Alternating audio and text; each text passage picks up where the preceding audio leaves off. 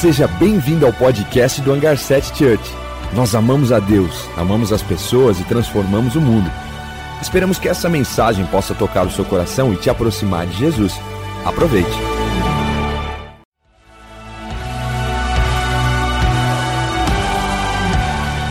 Seja bem-vindo ao podcast do Hangar 7 Church. Nós amamos a Deus, amamos as pessoas e transformamos o mundo. Esperamos que essa mensagem possa tocar o seu coração e te aproximar de Jesus. Aproveite.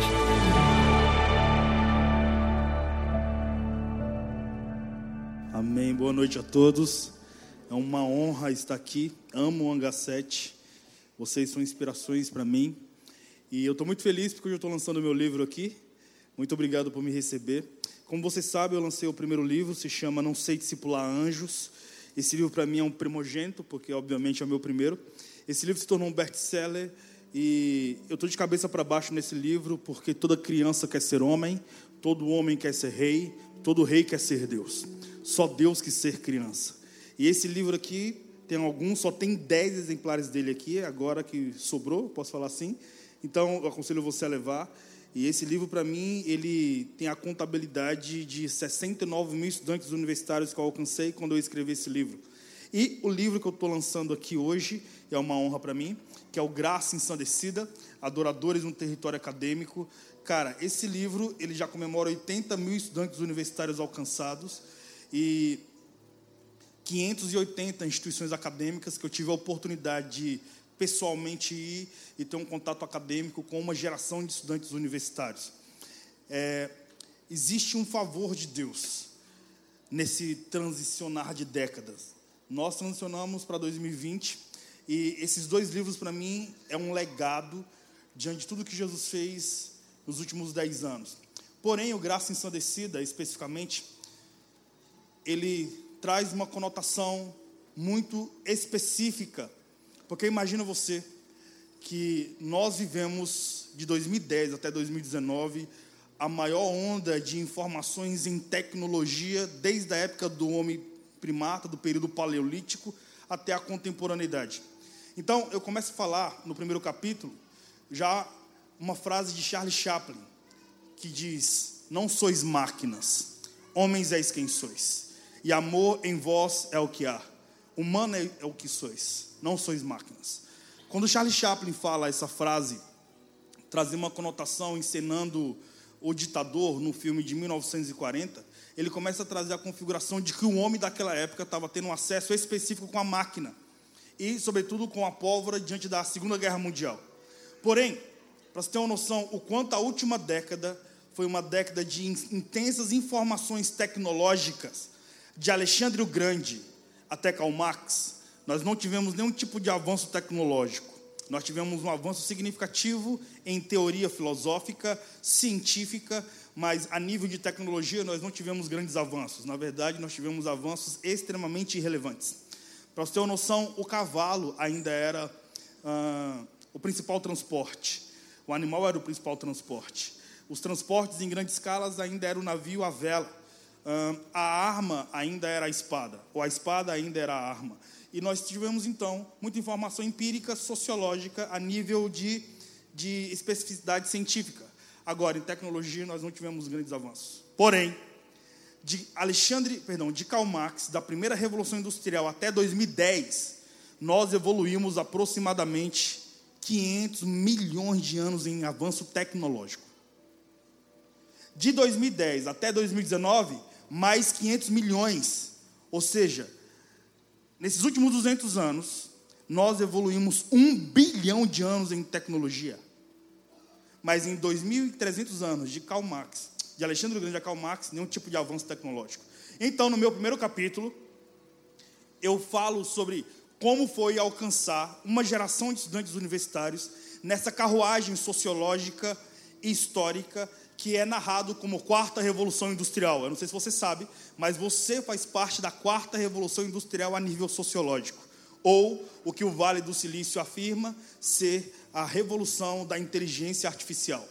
Para resumir o primeiro capítulo do meu livro, para te introduzir de vez nessa ministração, eu quero te convidar a você assistir um vídeo que resume de forma muito específica o primeiro capítulo do meu livro, que é essa jornada sociológica diante de campos universitários, nessa característica muito tecnológica chamada Quarta Revolução Industrial, que é a temporada histórica em que você faz parte. Então, para você ter uma noção, nessa última década, essa foi a jornada sociológica desse tempo, e foi o que nós vivemos enquanto humanidade. Foi um avanço significativo em tecnologia, e sem falar que o homem foi se comportando de uma forma muito urbanoide.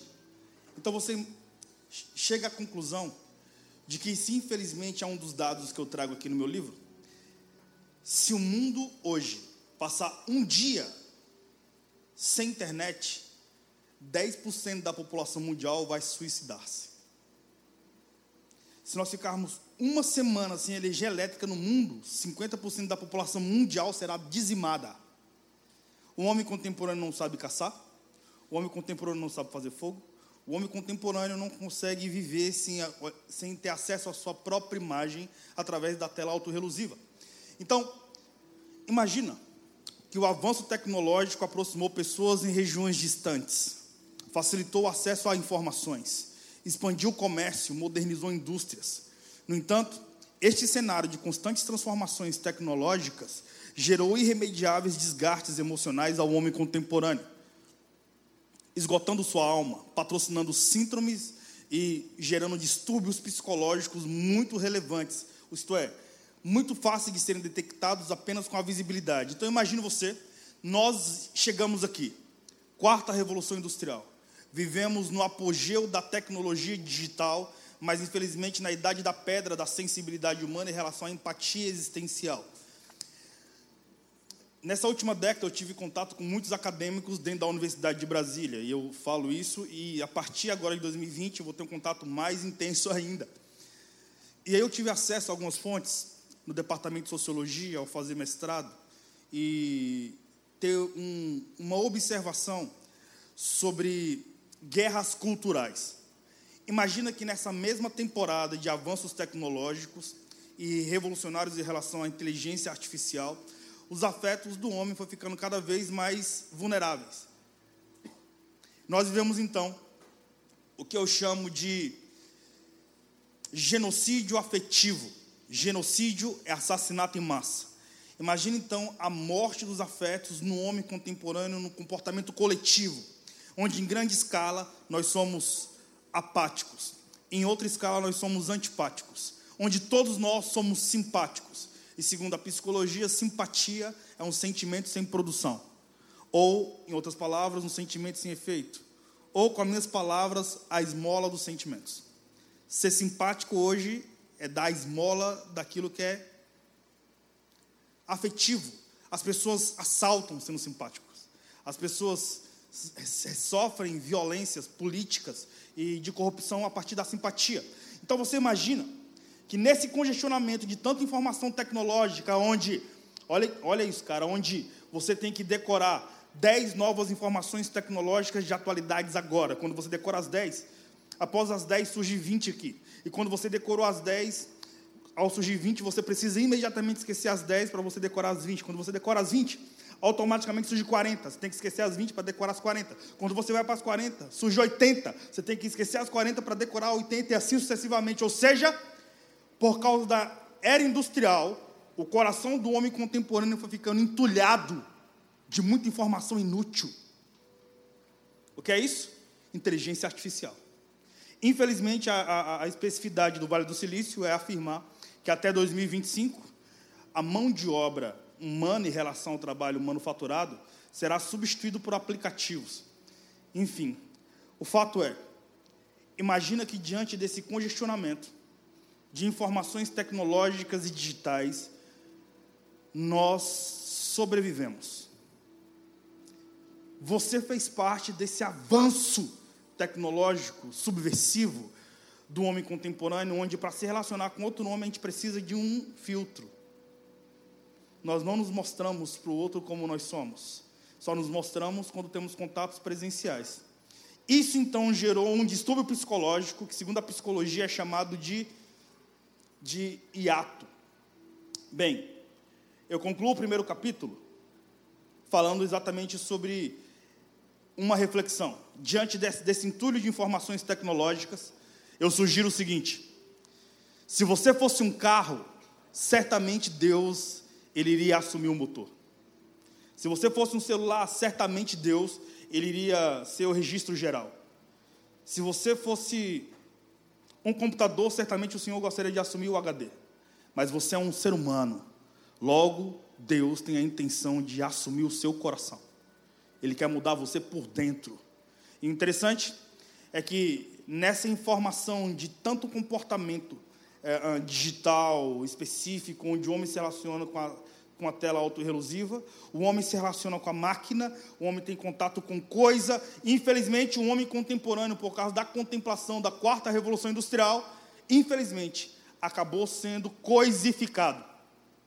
A coisificação do homem na sociologia, infelizmente, não foi apenas na primeira revolução industrial. Hoje, na quarta revolução industrial também. O que é coisa? Coisa é, é um objeto que você usa. Coisa não se ama. Então usa a coisa e joga fora. O ser humano não pode ser uma coisa, nós não podemos coisificar a humanidade. Coisificando a humanidade, o humano vai se sentindo descartável. E a era industrial, infelizmente, vai gerando essa característica. Então, eu falo sobre essas realidades sociológicas da última década. Década que eu tive a oportunidade de ministrar para aproximadamente, de ministrar não, de alcançar para aproximadamente 80 mil estudantes universitários e 580 instituições acadêmicas. Foi observando a graça ensandecida que foi possível observar o coração de homens, que na verdade são corações de seres humanos, como diz Charles Chaplin, não sois máquinas, homens és quem sois. E comecei também a analisar, e é o segundo capítulo do meu livro, que se chama Um Vazio Chamado de Ato, que o contato com a era digital foi gerando distúrbios psicológicos sem precedentes, cara. E eu não sei se, se isso já aconteceu com você. Você já acordou de madrugada, por exemplo, a primeira coisa que você fez foi tocar no celular? Você já conseguiu passar 24 horas offline? Ó, oh, homem contemporâneo. é muito difícil alguém conseguir fazer isso. Ou seja, nós viciamos a nossa existência com aquilo que é inorgânico, que não tem vida própria. Bem, Olha as informações da Organização Mundial de Saúde. Segundo a Organização Mundial de Saúde, e o último mapa da violência no Brasil, que foi 2016 e entre 2017, olha esses dados no Brasil. 13.700 pessoas suicidaram-se aproximadamente entre 2016 e 2017. Desses, 10.400 homens suicidaram quase o triplo de homens suicida em relação ao número de mulheres. Agora imagine que esses, esses que se suicidam não são os que sofrem características de falta de recursos financeiros a níveis sociais. Porque o vazio que a era industrial, relação à era digital, patrocinou, foi na irrelevância do homem lidando consigo mesmo. Nós não conseguimos nos relacionar com, com nós mesmos por causa do contato que nós temos com a era digital, a, ao terceirizarmos as nossas emoções e os nossos sentimentos. Você imagina que foi nessa década, de 2010 até 2019, que nós lidamos com um inimigo chamado suicídio. Nunca na história dos homens, o suicídio foi o principal inimigo da humanidade. Infelizmente, cara, não é narrado de forma tão contundente pelos digitais influencers ou pelo, pelas os, os principais mecanismos de, de informações em massa. Mas a primeira causa morte de jovens no mundo é acidente de trânsito. Segunda causa morte de acidente de jovens no mundo é o suicídio. A primeira causa morte de acidente do, de jovens no mundo sendo acidente de trânsito, na verdade, são de jovens suicidando-se no trânsito. Você vai na Inglaterra, que infelizmente é o apogeu da cultura do suicídio, existem museus onde tem bonecas, cara, com facas cravadas no seu pulso, ovacionando a cultura da morte. Por incrível que pareça, Jesus disse que no tempo do fim, no tempo do fim, onde um raio que sai do Oriente brilha no Ocidente, ou seja, no avanço é, é, da informação e na, na velocidade das informações, Jesus disse que nessa temporada aonde tiver um cadáver, ali se juntarão os abutres. Ou seja, a cultura, infelizmente, seria essa: ausência de vida, morte. Bem, você imagina que o vazio que o homem contemporâneo tem, ele é ocasionado por um inimigo invisível, um fantasma quase que imaginário. Uma coisa é eu ter tudo e ser amado por todo mundo e não me sentir aceito. Outra coisa, outra coisa é eu estar na minha casa, na minha solitude, por exemplo, e me sentir assistido pelos céus quando eu tranco a porta do meu quarto e encontro o Senhor no secreto. O que mais apacentei nessa última década foi jovens extremamente influentes e relevantes a níveis sociais, que são vistos por uma geração, mas que não consegue ter contato com sua própria companhia. E aí, cara, a reflexão que tenho como pastor, como professor de história e como líder de um movimento universitário foi: existe um intervalo entre a alma e o espírito que eu chamo de hiato psicologia chama de ato, o dicionário Aurélio também chama de ato. E ato é um profundo vazio. Porém, eu já digo, a partir das minhas experiências no campo missionário acadêmico e como pastor, a maior viagem que um ser humano pode fazer tem uma distância de 44 centímetros. É literalmente a distância da mente e do coração, a distância de um palmo. Se o Espírito Santo não preencher esse hiato, o inimigo da alma faz de pequenos vazios em grandes abismos e abismos que parecem portas. Você imagina então que a glória de Deus, quando alcança o coração do homem contemporâneo, seja ele um fracassado na existência, ou seja ele um escravo das suas próprias emoções, Jesus faz de sofridos homens da vida em escritores de salmos. Jesus tem todo o poder para assustar o inimigo da alma, ao observar desertos com uma só rosa e chamar essa rosa de jardim. Por isso que ele, ele contemplou o lírio nos vales. Jesus tem essa conotação. Então, nessa última década, eu tive contato com jovens, com muitos jovens, uma geração de estudantes universitários que viveu essa, esse, esse boom da quarta revolução industrial e que, infelizmente, viveu uma temporada de muito esgotamento emocional. O, segundo, o terceiro capítulo do meu livro se chama Violentamente Pacífico. É quando eu começo a falar que foi nessa temporada sociológica histórica que eu vi Deus alcançando, encontrando corações cansados e devolvendo força a muitos, cara, só a partir de micro contatos. Contatos bem simples, quase que irrelevantes. Tem uma história que está no meu livro, que eu conto e, e isso me impactou muito. Eu tive a oportunidade de apacentar um milionário no Rio de Janeiro. Talvez seja, seja a família mais rica que eu tive contato.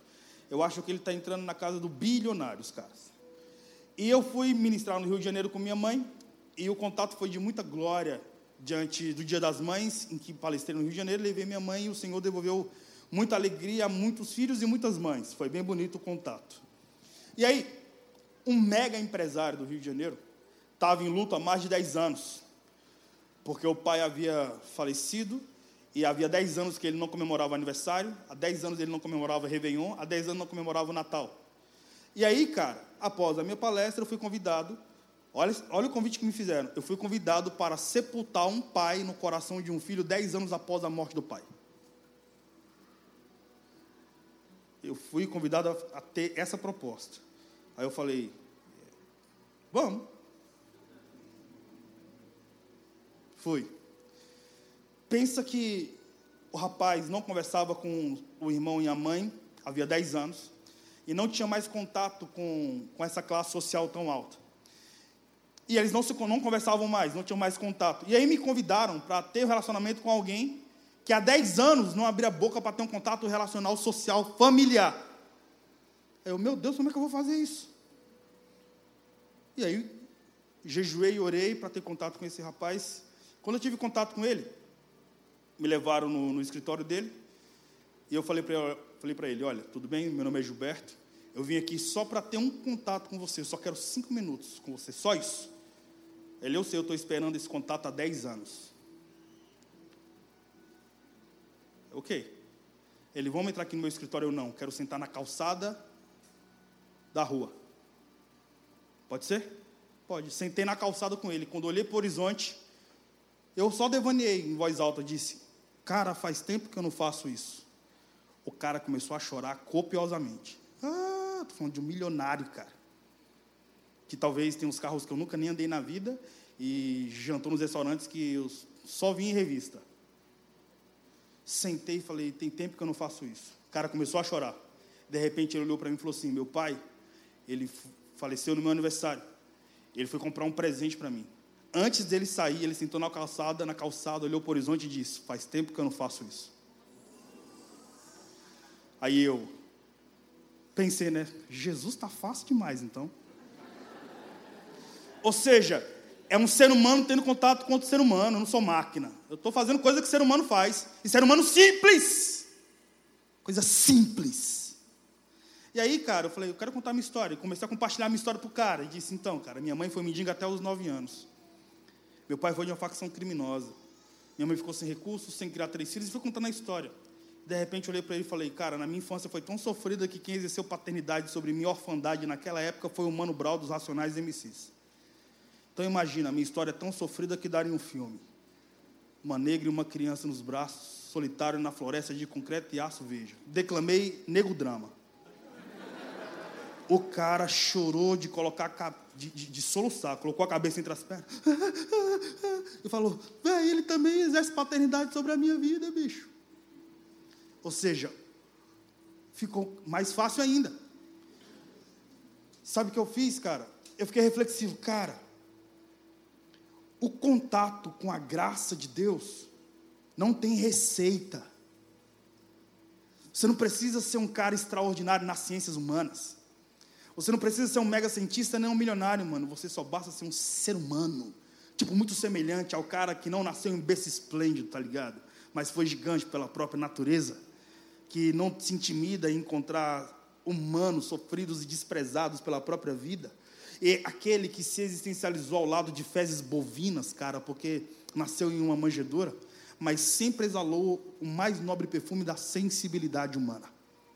Olhei para ele e falei, cara, então, depois de contar a minha história, abrir o meu coração e o seu coração e ter esse contato de redenção, eu vim aqui só para te dizer que eu sentei com você para sepultar o teu pai na tua alma. Sabe o que ele falou para mim? Faz dez anos que eu espero isso. Fez uma oração simples, mano. Sem paranauês. Deus, eu oro para que o Senhor finalize um ciclo de morte. Eu oro, Pai Santo, para que os registros de redenção, de dignidade, e de beleza da infância e da paternidade continue, mas eu oro, Pai Santo, sepultando um cadáver na alma. Obrigado pela paternidade. E agora nós ovacionamos pelo legado. Cara, depois de 10 anos, eu pedi para a mãe preparar um jantar, porque nós iríamos comemorar 10 anos de natais não comemorados, 10 anos de aniversários não vividos, 10 anos de Dia das Mães não aplaudidos. O que, que foi isso? sendo violentamente pacífico, tendo contato humano, independente da revolução industrial, independente de aplicativos. Ninguém sabe disso. Eu não fiz stories, eu não, não fiz uma postagem, porque tem coisa que você não precisa mostrar, irmão. Tem coisa que você precisa viver. E viver de verdade, ter arquivo na alma. E aí, eu falo sobre essa história aqui. Uma outra história muito poderosa, cara.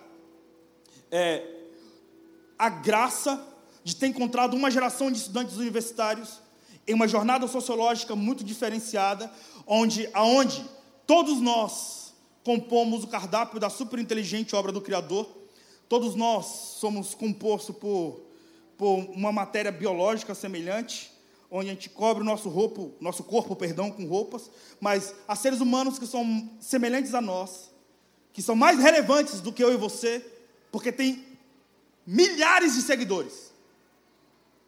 Quem nunca se sentiu irrelevante? Porque postou algo que para você tem relevância e ninguém tratou com a relevância que você esperava. E aí você vai se sentindo sozinho, sofrido, uma baixa autoestima, porque um garoto de 19 anos é mais relevante que você.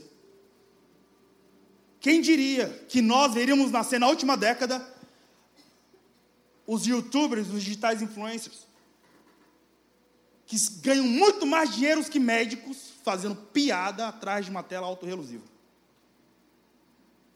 Isso gerou um vazio tão profundo no homem que, infelizmente, essa cultura do suicídio se tornou uma realidade entre jovens de 9 e 12 anos de idade. Sobretudo jovens de 12 e 15 anos de idade se suicidam atrás da tela autorrelusiva só por likes. Então, foi nessa jornada então sociológica, nesse comportamento antropológico que narrei, que eu aprendi a ter coragem para ser diferente, sendo violentamente pacífico, observando a graça de Deus e compreendendo o coração do homem, sendo empático. Empatia é literalmente eu sair do meu lugar e observar o outro a partir da ótica dele. E vem também a frase que eu tenho dito, que também está no meu livro. Porque só é possível entrar em ti quando tu se esvaziar de ti, para que eu caiba em ti, para que sejamos nós. Só é possível tu entrar em mim quando eu me esvaziar de mim, para que tu caiba em mim, para que sejamos nós. Para quando sentarmos à mesa, você não me apresentar o pai que é teu, porque talvez o pai que é teu possa me fazer sentir-me órfão na casa do teu pai. Para quando sentar à minha mesa, eu não te apresentar o pai que é meu, porque você pode se sentir órfão na casa do meu pai. Que tal então ambos nos esvaziarmos, para quando sentarmos à mesa encontrarmos um pai que é nosso? Isso gerar dentro de nós, cara, um preenchimento de vazio tão intenso, porque existe contemplação no encontro, existe beleza, cara, quando eu não me sinto irrelevante porque você está do meu lado. Imagina se Jesus rasgou o véu para que eu e você temos acesso, por que, que eu vou costurar o véu para você não ter acesso a mim, que sou um mero discípulo de Yeshua HaMashiach? Então, três personagens me ensinaram a ter coragem para ser diferente. E foi assim que eu tive ousadia e me, me senti valente, mesmo sem ter força. Me senti bonito, mesmo sem ter beleza. Me senti sendo a continuidade de Deus, mesmo com a fé do tamanho de um grão de mostarda. Como? Analisando a vida de Daniel, de Estevão e de Paulo. Portanto, repetem comigo: coragem, coragem. para ser diferente. De novo, coragem, coragem. para ser diferente.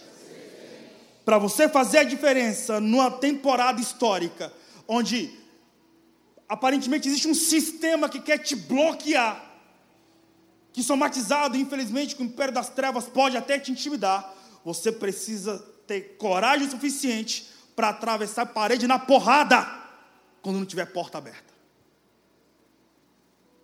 Porque nós precisamos entender, cara, que a graça de Deus é um fenômeno tão incrível que homens não tiveram forças, segundo o autor dos Hebreus, e derrubaram exércitos inimigos inteiros. Mulheres frágeis colocaram em fuga os inimigos da alma. Os mártires do primeiro século enfrentaram gladiadores e feras e fizeram isso da forma mais gloriosa possível, porque os caras tiveram coragem para ser diferente. Portanto, três jovens da Bíblia tiveram uma jornada sociológica muito semelhante à nossa. E eu ouso dizer que eles também tiveram uma jornada acadêmica também muito semelhante à que vivi particularmente dentro das universidades da nossa, nossa nação e nosso continente. O primeiro foi Daniel. Daniel foi um, um aristocrata, ele fazia parte da aristocracia de Judá. Daniel viveu no ano de 606 a.C., segundo Flávio Josefos. Ele viveu na temporada do apogeu do Império Babilônico, um império tão contundente que mudou a cultura da época, a sociologia da época, a ciência da época, a partir dos avanços tecnológicos e a partir também das conquistas territoriais. Daniel capítulo 1 afirma que quando Nabucodonosor invadiu a terra de Sinar, quando Joaquim reinava sobre Israel, a Bíblia diz que Nabucodonosor dizimou a cidade inteira, violentou mulheres. O profeta Jeremias diz que naquela mesma contemporaneidade, a fome era tão profunda em Israel, cara, que as mulheres comiam seus próprios filhos e os homens comiam suas próprias fezes. Pesado. Daniel, quando foi levado cativo para a Babilônia, no capítulo 1 de Daniel, ele foi colocado para estudar em uma instituição acadêmica babilônica, para absorver a cultura, a sociologia e a economia da, daquela geografia, agora cultural babilônica. A história também afirma, cara, que ele teve que ter um nome trocado, porque quando o inimigo da alma sabota a nível cultural toda uma sociedade, ele quer trocar o teu nome, te dar um novo nome. Ele quer que você come aquilo que sai da mesa do rei da Babilônia. Daniel foi persuadido, como escravo de luxo e acadêmico na Universidade da Babilônia, para comer as iguarias da mesa do rei babilônico. Daniel teve coragem para dizer não. Daniel foi um cara de absolutos. Daniel tinha uma missão, cara: honrar a Deus na Babilônia. Daniel foi um cara tão extraordinário, cara, que numa temporada de relativismo moral, o cara permaneceu firme e ele foi um íngrimo influenciador na temporada do cativeiro. Por quê? Por causa do fenômeno, cara, chamado graça ensandecida. Não é demais a parada, brother? Tô chapado, brother. Tô, tô bem chapado. E aí, Daniel é esse cara. A Bíblia diz que depois que passou a temporada dos três anos, isto é, 1092 dias, Daniel teve tanta coragem para ser diferente em, em não colocar em xeque seu posicionamento, ou, ou seja, ele era um cara de absolutos, ele não estava disposto a negociar. Eu, em nome de Jesus, acredito que Jesus está levantando aqui nessa noite jovens que não estarão dispostos a negociarem sua identidade aqui na Babilônia contemporânea chamada contemporaneidade ou nessa carruagem de quarta revolução industrial, cara, onde muitas iguarias nos vêm à mesa, nos pedindo para nos seduzir com os deuses da Babilônia contemporânea. Porém, a Bíblia diz que Daniel, porque ousou ser diferente, após o tempo probatório de três anos, ele se tornou dez, a Bíblia diz esse número, dez vezes mais sábio do que todos os sábios do Império Babilônico, do que os cientistas da época, do que os homens de, de, de conhecimento empírico da época. E por causa disso, ele se tornou um governador, um, um mega administrador que serviu pessoalmente no palácio na temporada do governo do rei Ciro. Outro cara que me ensina a ter coragem para ser diferente é Estevão. Repete comigo, Estevão. Estevão foi um cara tão extraordinário que ele é chamado no livro de Atos como o pai do movimento de missões. Ele foi o pai do movimento de missões do livro de Atos. Estevão fazia parte dos 70 discípulos de Jesus, que discipulava e, e, e, e administrava a multidão que andava com Jesus. Estevão era um homem cheio de fé, segundo o livro de Atos, de sabedoria e tinha uma inteligência acima da média. Estevão foi um cara que foi separado pelo colégio apostólico para cuidar de quem ninguém gostaria de cuidar na igreja do primeiro século, que eram as senhoras. A Bíblia ainda diz em Atos 6 que as senhoras do movimento helenista, na verdade as viúvas do movimento helenista, estavam tretando com as senhoras que falavam hebraico e aramaico, porque o alimento, a distribuição diária dos alimentos não chegavam até elas. Os apóstolos separaram esse cara, cheio do Espírito Santo, de erudição, que tinha um conhecimento grego, para liderar essas senhoras, sendo então um diácono. A palavra diácono no original significa mordomo. Quem foi Estevão? Estevão foi o cara que patrocinou o maior avivamento entre a igreja do primeiro século. Maior avivamento, maior avivamento. Porque depois que o evangelho alcançou Samaria, Judéia, e começou a alcançar os confins da terra, foi porque Estevão começou a cuidar dos gregos ou das viúvas do movimento helenista. O movimento helenista é aquela carruagem histórica vinda de Alexandre o Grande, do primeiro, do, do, do primeiro século cristão, que continuava a filosofia de Platão, a filosofia de Sócrates, a cultura é, política e religiosa de, de Homero. Ou seja, Estevão era o cara que conhecia a cultura grega, é isso que eu quero dizer. Estevão traduzia as senhoras para os apóstolos. Estevão foi o primeiro a pregar para gregos. A Bíblia diz em Atos 6 que muitos da Cilícia da Ásia começaram a, a, se envolver com o reino de Deus porque Estevão foi um tradutor da sala do trono para os gregos daquela época. Quem foi ele? Um cara que teve coragem para ser diferente. Ele morre com aproximadamente 29 anos. A Bíblia diz também em Atos 7 que quando Estevão morre, a capa dele foi jogada aos pés de outro cara de também 29 anos chamado Saulo de Tarso. Sabe quem é Paulo de Tarso? A continuidade do ministério de Estevão. Quem é Estevão? Um cara que teve coragem para ser diferente. Daniel foi fiel na Babilônia e não desonrou a Deus naquela geografia de profunda promiscuidade, onde a promiscuidade era uma, uma, uma, realidade cultural. Estevão foi o cara, o primeiro homem a pregar para gregos. Paulo foi o homem que mudou toda uma geografia grega. Portanto, de Atos 1 a Atos 15, Jesus trabalha com poder e maravilhas. Eu falo tudo isso aqui. De Atos 15 a 28, Jesus trabalha com mudança de cultura. Para toda mudança de cultura, o Senhor Deus nos dá uma arquitetura. Para uma arquitetura acontecer, pode ter certeza, Deus nunca vai escolher engenheiros que são PHDs na arte de construir.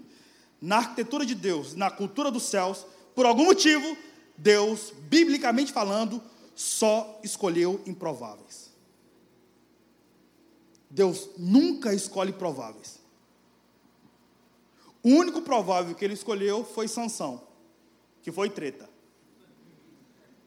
Então é melhor escolher quem não se ama do que dar uma missão para alguém que é apaixonado demais por sua própria imagem. Ou seja, o apóstolo Paulo diz, Atos 20, 24, eu não dou valor à minha própria vida. Ele mesmo disse. E ele diz, e Lucas escreve, o importante é que eu cumpra a minha missão. Qual a minha missão? Anunciar o evangelho do nosso Senhor Jesus Cristo. Você pode aplaudir o nome de Jesus?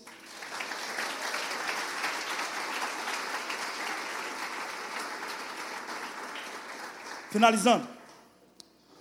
A arquitetura de Deus, então, para modelarmos a cultura, sempre é para improváveis. Por isso que Deus escolheu um cara do campo, um latifundiário, um cara que provavelmente trabalhava com reforma agrária chamado Noé. Noé é um cara do campo, cara. Um cara que talvez tinha catinga de peixe, tá ligado? Deus olhou para esse cara e disse: Pega, tem uma arquitetura aqui, construa uma arca, construa aquilo que você não consegue construir. Esses caras modelam a cultura. E eu tenho um capítulo, o capítulo 6 do meu livro se chama Modeladores de Cultura. No capítulo 6 tem uma história específica que eu quero ler para você, que é a história de um brasileiro. Um brasileiro que talvez seja um dos brasileiros mais relevantes das nações da terra. E eu vou ousar em dizer que quase nenhum de vocês sabe de que eu vou dizer. Até porque eu não disse ainda, é claro. Se chama Marechal Rondon. Alguém já ouviu falar desse cara? Conhece esse cara? Sabe o que esse cara fez? Por isso que eu ousei dizer que quase ninguém sabe. Olha quem foi Marechal Rondon. Marechal Rondon está na, na, na, lista dos homens mais importantes do mundo. Olha o que esse cara fez, cara. Capítulo 6 do meu livro. Marechal Rondon foi um engenheiro, professor de matemática, ciências, físicas naturais. Ele abriu estradas e descobriu jazidas e rios e montanhas.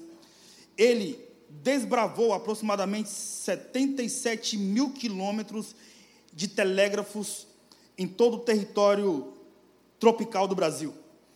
Ele fez, na verdade, o que seria aproximadamente duas voltas à terra a pé, conectando o norte do Brasil com o nordeste para o centro-oeste. Marechal Rondon foi o maior desbravador de territórios tropicais do mundo. Nova York colocou seu nome em uma jazida junto com os maiores desbravadores do mundo junto com Neil Armstrong, um homem que desbravou e conquistou a Lua, junto com os descobridores do Polo Sul e do Polo Norte. Neil Armstrong faz parte do cardápio dos cinco maiores desbravadores do mundo. Neil Armstrong foi, como você sabe, o homem que pisou na Lua. E nós sabemos que o maior ato histórico da humanidade não foi o homem ter pisado na Lua, foi Deus ter pisado na Terra. Isso é sensacional. Porém, Marechal Rondon foi um dos únicos brasileiros a ser cogitado a ganhar o Prêmio Nobel da Paz, que foi, na verdade, uma indicação de Isaac Newton, perdão, de, de, de Albert Einstein. Isaac Newton foi no século XVI, né, mano? Então, Albert Einstein indicou Marechal Rondon para ganhar o Prêmio Nobel da Paz. Marechal Rondon é o único homem do mundo que tem um meridiano com seu nome. Tá ligado? Meridiano de Greenwich? Existe o meridiano Rondon. Rondon é um cara tão relevante que a capital, ou melhor, que o nosso estado, Rondônia, compõe o seu nome. Quem foi o Marechal Rondon? Um modelador de cultura. Quase nenhum brasileiro conhece sobre ele. Como é que você descobriu sobre ele, Gil? Porque eu amo história. Sou professor de história, mano. Então, se eu, for, se eu vou numa geografia, eu prefiro ir num museu do que ir numa praia. Pode ter certeza disso. E eu no museu chapo, brother. Literalmente chapado. Fui ministrar em Porto Velho. Falei, cara, o que eu vou fazer aqui, mano? Só toma açaí, mano. Tem um museu aí? Tem. Vamos lá no Museu do Marechal Rondon. Mano, quando eu conheci a história desse cara, eu falei, ele vai estar no meu livro. Bem, Marechal Rondon foi um dos brasileiros mais relevantes do mundo. E ele foi o brasileiro que mais protegeu índios na história da configuração das Américas, desde quando o Brasil foi descoberto e desde quando o Inca, Maia e Aztecas foram descobertos. Quem foi o Marechal Rondon? O homem que mais preservou a nação indígena do mundo. Quem foi ele? Um modelador de cultura. Está aqui no meu livro. Jesus nos chama para sermos da mesma forma, cara. Para vivermos algumas realidades sociais e mudarmos realidades espirituais. Também está no meu livro uma história que, para mim, eu tenho muito orgulho dela, que é um dos capítulos, o capítulo 7 se chama Transformando Lágrimas em Salmos. Nesse capítulo eu conto histórias bem sofridas de muitos seres humanos que eu tive contato, sobretudo muitos, muitos estudantes de medicina e muitos estudantes que hoje são neurocientistas, que após terem um contato com um fenômeno chamado graça, as suas biografias foram completamente lapidadas. Eu tive contato com uma neurocientista chamada Tamires. Tamires, cara, ela foi casada com uma mulher durante 10 anos. E ela mesmo relata que o contato que ela tinha era profundamente opressor a ponto de rasgar o rosto da sua companheira com vitros, a ponto de, de trazer um, uh, aqueles relacionamentos bem opressivos, a ponto de espancar a esposa dela. Tamires, ela foi vivendo essa realidade durante 10 anos e foi se esgotando, foi vivendo tantos vazios que tentou suicídio quatro vezes. Na quinta vez ela falou, cara, não aguento mais tentar me matar e não consegui. Ela tomou um frasco lotado de veneno de ratos. E aí, como ela não conseguiu se matar, mas só se prejudicou por dentro, ela falou: Cara, vou procurar alguma assistência espiritual. Eu soube que vai ter um retiro na igreja do meu pai, vou lá. Paralelo a isso, tem um cara também, é neuro, também neurocientista, chamado Ricardo. Um homem que passou a vida toda, cara, sendo abusado pelos tios, a nível sexual de fato, e, e sofrendo muitos abusos sexuais.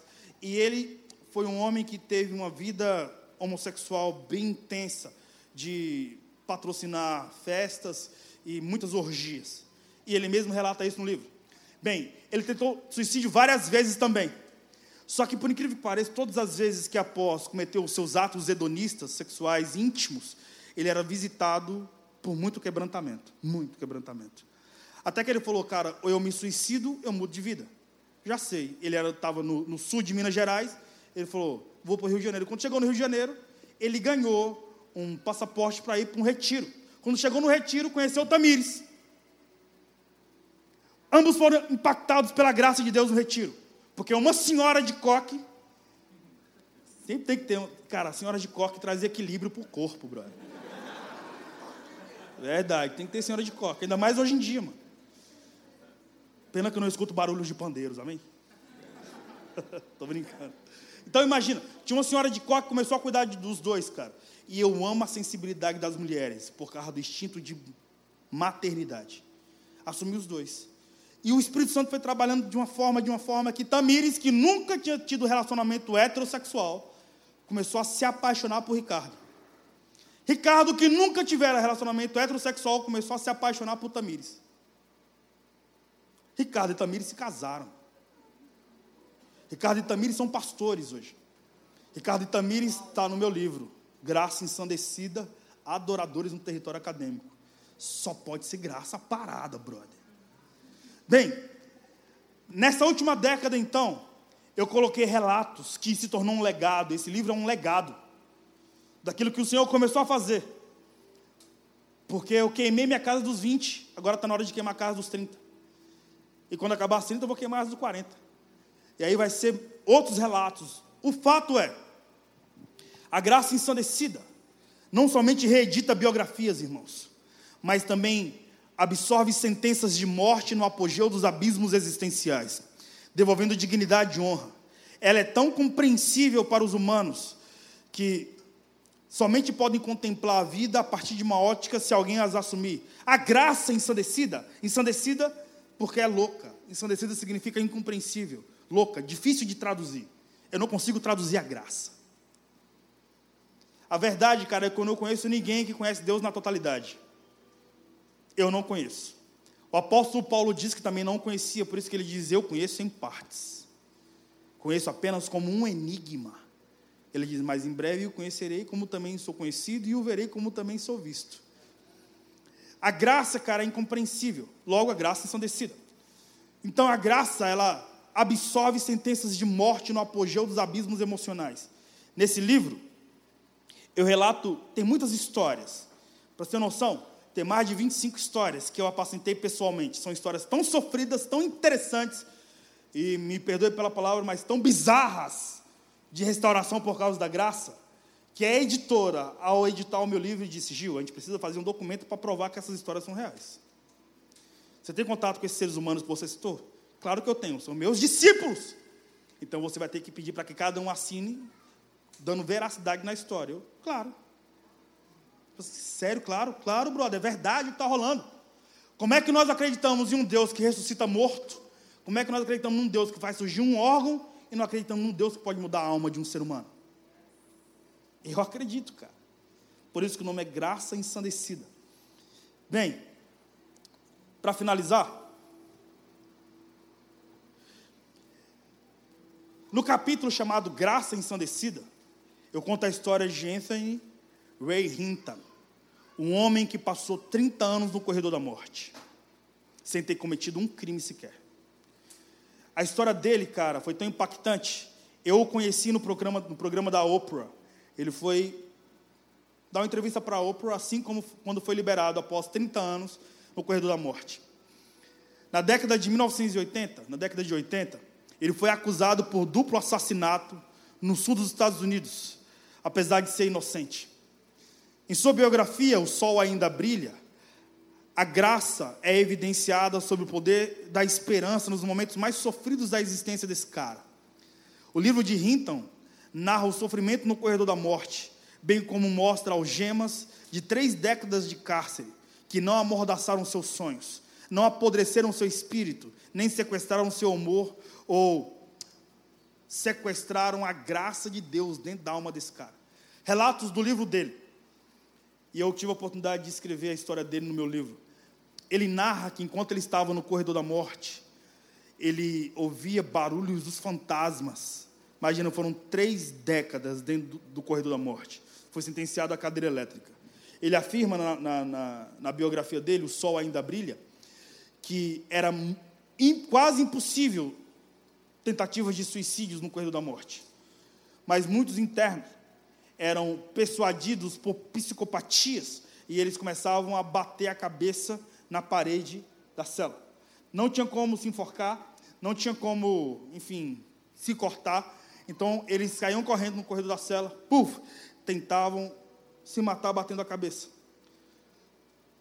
Os que conseguiam, quando fazia isso, a cabeça literalmente explodia, puf, depois de inúmeras tentativas. Ele afirma que ele passou três décadas vivendo esse cenário. E ele via semanalmente, quando, quando os féretros se espalhavam pela cela, os bichinhos que ele denomina como as criaturas, criaturas na madrugada, passavam pelo sangue do, do moribundo e faziam pegadas no corredor da morte. Quando ele via essas pegadas, ele começava a declamar: Mil cairão ao meu, ao meu lado, dez mil à minha direita, e eu não serei atingido. Dez anos, perdão, 30 anos declamando que a graça não o deixaria morrer no corredor da morte. Um cara que tinha sido sentenciado. 30 anos depois, um fenômeno aconteceu, cara. Um grupo de acadêmicos em direito desarquivaram o arquivo dele e descobriram que, que a justiça havia fracassado. Ele diz que muitos internos morreram no corredor da morte e encontraram Jesus porque ele cantava os hinos dos escravos, enquanto os caras, antes dos caras serem sentenciados. Por incrível que pareça, a graça ensandecida permitiu que Anthony Ray Hinton fosse um missionário dentro do corredor da morte, fazendo com que todos os internos de 30 anos encontrassem Jesus antes de serem executados. É muito louco tudo isso. Mas a grande verdade, cara, é que quando a graça de Deus nos encontra, Jesus encontra corações de homens tão vulneráveis e sofridos. E após o micro contato com Jesus, cara, ele começa a transformar os mais intensos vales em mais belas poesias. E eu te digo o seguinte: ao escrever esse livro, eu compreendi três princípios. Primeiro, Deus existe. Segundo, eu vou morrer. Terceiro, o mundo dá voltas. Cara, o mundo dá voltas. Eu não faço ideia o que você viveu. Mas eu sinto de Deus de finalizar com isso, cara. Eu sinto o poder de Deus, essa graça louca, ensandecida, que eu não consigo traduzir em palavras. Mas eu escrevi um livro como um legado. Eu tenho uma convicção que Jesus permitiu que você viesse para esse culto essa noite, para Ele te mostrar que é possível sim, cara. Na verdade, você pode ter bebido muita lágrima, porque infelizmente você talvez não tinha água para matar a sede. E quem bebeu muita lágrima por não ter água para matar a sede nunca vai tirar onda com um copo de água. Nunca. Eu te digo, cara, se você é como eu, um colecionador de cicatrizes, glorifica a Deus. Porque toda cicatriz é a prova de que ferida sara. E o vinho mais caro não serve para nada, brother, quando a seja de água. Eu tenho uma convicção. Deus vai continuar fazendo com que homem se levante ao longo da história, sobretudo em temporadas de cativeiro, seja na Babilônia, seja pelo Império Romano, seja pela cultura grega, ou seja pela quarta revolução industrial. Deus sempre levantará Daniéis, sempre levantará Estevãos, sempre levantará apóstolos Paulos. Deus sempre levantará homens simples como eu e você, para traduzir a graça ensandecida aos intraduzíveis da história, que são homens comuns como eu e você. Eu acredito, cara, que nós estamos num momento específico da história, onde Deus vai continuar escrevendo a história do reino dos céus a partir das canetas que são os nossos passos. Nós somos literalmente a continuidade de Atos 28, cara. Nós somos Atos 29. E eu quero te influenciar e te motivar nessa noite. Levanta a cabeça, brother. Sacode a poeira e dá a volta por cima. Eu sinto de Deus dizer isso. Não acredite nos cenários. Continue observando os céus, cara há tesouros escondidos lá. Você pode aplaudir o nome de Jesus?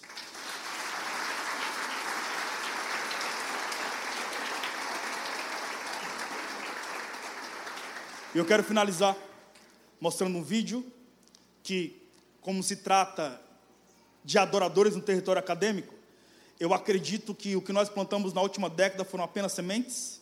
Eu creio que nós vamos começar a colher muito que nós plantamos e o Senhor vai levantar novos trabalhadores, porque nós vamos começar a ver, cara, uma geração se levantando e trazendo uma reforma e sendo modeladores de cultura num tempo tão incompreensível e Jesus, cara, disponibiliza a graça dele para que você seja essa pessoa. Esse fenômeno chamado graça é aquilo que disponibiliza, cara, toda a realidade dos céus para a nossa vida. E eu sinto nessa noite o Espírito Santo ativando muitos corações a se disponibilizarem, cara, para uma jornada que não começou conosco, mas começou com Cristo Jesus. Talvez você se veja de forma muito irrelevante. Eu vejo Jesus dizendo, eu vejo Jesus dizendo, na verdade, eu ouvi Jesus dizer isso durante todo esse dia de domingo. Primeiro, cara, você não é invisível. Jesus te vê. Os céus te vê. Existe um livro chamado Livro da Vida, que lá está contido toda a sua história. Existe um outro livro chamado Livro das Obras, Apocalipse 21, que fala sobre isso. E foi aberto os livros, um livro foi o livro da vida, e outro livro foi aberto, o livro das obras, onde tudo que você fez foi arquivado lá. João fala sobre isso. Existe, cara, uma história de Deus para você. Me escute. Eu imagino Jesus sendo esse modelador de cultura. Eu imagino Jesus pegando a sua própria vida ou o seu fenomenológico sangue. O sangue de Jesus é um fenômeno. Porque quando o sangue de Jesus nos suja, nós nos tornamos mais brancos que a neve. Eu imagino Jesus pegando seu sangue e pincelando um quadro. Em 90% desse quadro. Eu imagino ele colocando esse quadro numa galeria. E o pincel foi colocado na história então o apóstolo Paulo pegou o pincel, pincelou o seu corpo e pincelou o quadro. Jonathan Edwards fez a mesma coisa. Em 1773, Jonathan Edwards pregou um sermão chamado Pecadores na mão do Deus irado.